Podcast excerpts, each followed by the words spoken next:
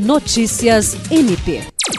O Ministério Público do Estado do Acre, representado pelo promotor de justiça Carlos Pescador, obteve êxito na condenação de Eronilson da Silva Gomes, acusado de matar Jacineide Ferreira de Lima de Oliveira após ela reagir a um estupro.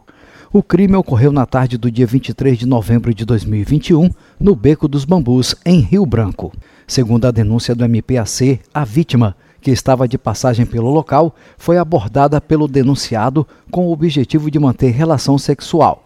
Diante da recusa de Jacineide, Eronilson desferiu cerca de 29 golpes de faca em Jacineide, ocasionando sua morte. Mesmo ferida, a vítima ainda conseguiu se desvencilhar e correr em busca de ajuda mas não resistiu aos ferimentos e caiu no chão.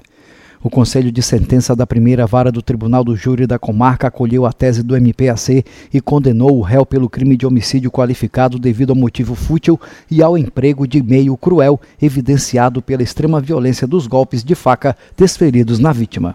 Eronilson da Silva Gomes foi condenado a uma pena de 21 anos e 4 meses de reclusão. Jean Oliveira, para a Agência de Notícias do Ministério Público do Estado do Acre.